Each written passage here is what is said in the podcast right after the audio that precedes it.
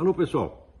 Algumas pessoas andam ligando para mim perguntando o que, que eu acho desta possível indicação do Eduardo Bolsonaro a embaixador nos Estados Unidos.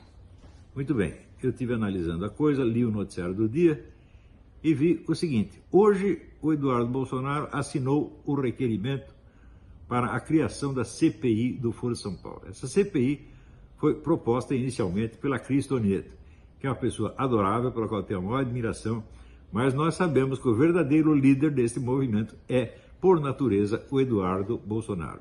Essa CPI arrisca ser o acontecimento mais importante da nossa história parlamentar.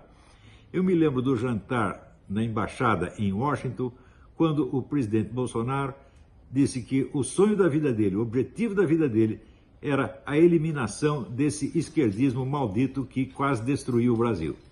Então, nesta situação, o presidente está como o rei e o Eduardo está como o lutador, o guerreiro, né? o cavaleiro andante que vai disputar por ele. É o que se chamava antigamente, ele é o campeão do rei. Esta é a missão histórica dele. Ele não pode simplesmente lançar um movimento desta envergadura e depois ser um funcionário diplomático em Washington. Isso não faz sentido. Isso aí eu comparo isso aí com a história do Kim Catacoquinho. Reúne 3 milhões de pessoas na rua e daí espera aí que eu vou para Brasília e já volto. Você não pode começar uma coisa deste, desta envergadura, deste valor e desta importância para depois assumir um posto diplomático no qual você não vai poder nem falar do assunto o diplomata tem lá as suas obrigações regulamentares, ele não vai poder nem ficar falando do Foro de São Paulo. Então, isso aí seria um retrocesso. Isso seria a destruição da carreira do Eduardo Bolsonaro. Então, olha, eu estou com o Eduardo e estou com o pai deles até a morte. Eles são meus amigos, só eu não sou é, chefe de campanha, não sou ideólogo, não sou guru do Bolsonaro, porra nenhuma. Eu estou apenas dizendo o que eu vejo.